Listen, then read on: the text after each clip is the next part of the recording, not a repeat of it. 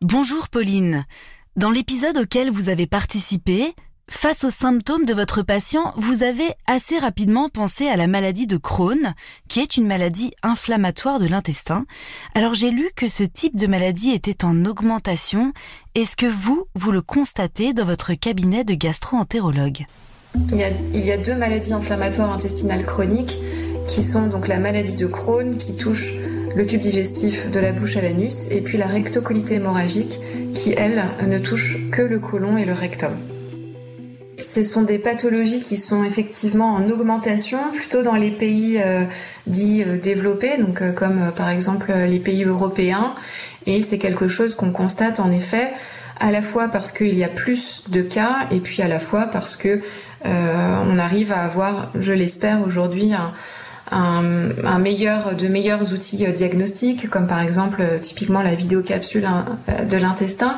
Et en effet, oui, ces pathologies sont en forte augmentation. Alors, c'est une, pathologie dont on n'a aujourd'hui pas les causes précises, mais probablement qu'il y a des causes environnementales hein, qui jouent, des causes liées aussi probablement à l'alimentation, des causes liées à la génétique, à l'immunologie, euh, des causes dites liées à, notre microbiote intestinal.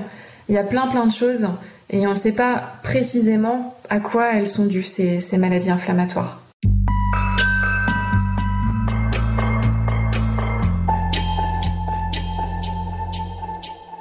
Alors justement, le microbiote, on en parle de plus en plus et c'est sûrement une bonne nouvelle pour la santé de tous.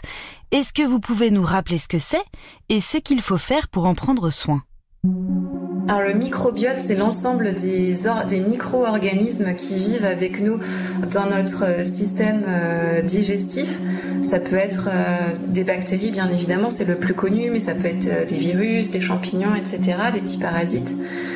Pour avoir un microbiote en bonne santé, il faut vraiment faire des choses qui sont et ce qu'on répète toute la journée, c'est avoir une alimentation saine, riche en fibres qui sont euh, là pour euh, nourrir notre, euh, nos petites bactéries intestinales et puis faire de l'activité physique. Alors c'est bête, mais en fait c'est vraiment la base d'un corps sain et d'un microbiote sain et il n'y a pas forcément de nécessité de prendre des probiotiques euh, ou d'autres euh, compléments alimentaires. Les probiotiques, on va pouvoir en prendre quand on est par exemple sous antibiotiques parce que là, il y a vraiment un effet sur les bactéries intestinales avec euh, parfois de la diarrhée sous antibiotiques. Donc le fait d'en prendre va aider. Mais en dehors de, ce contexte-là, ça n'est pas euh, quelque chose de, nécessaire quand on va bien et quand on est en bonne santé.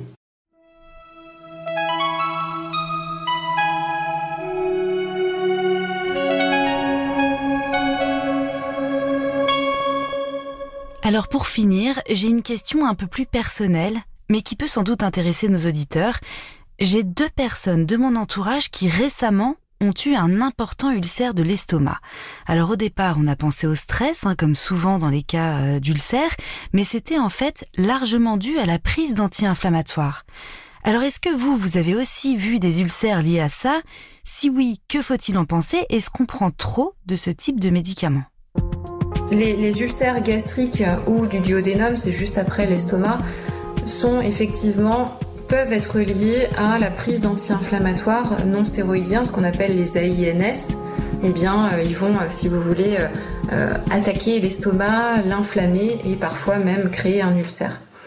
Ils peuvent, à minima, entraîner simplement des douleurs gastriques. Le problème de ces anti-inflammatoires, c'est que la plupart, ils sont en vente libre. Il n'y a pas besoin d'ordonnance pour prendre des anti-inflammatoires. Et puis, en France, on, souvent on est très médicaments, on prend beaucoup de médicaments. Et c'est vrai que ça peut être euh, vraiment euh, dangereux de prendre des anti-inflammatoires de façon répétée. Donc le message c'est certainement si vous prenez des anti-inflammatoires, déjà c'est d'être conseillé au comptoir par le pharmacien. Est-ce qu'il ne faut pas prendre un protecteur gastrique en même temps pour il y a des solutions hein, pour protéger l'estomac. Et puis si vous êtes amené à prendre de façon répétée des anti-inflammatoires, bah, vraisemblablement c'est qu'il est temps de consulter. Merci beaucoup Pauline.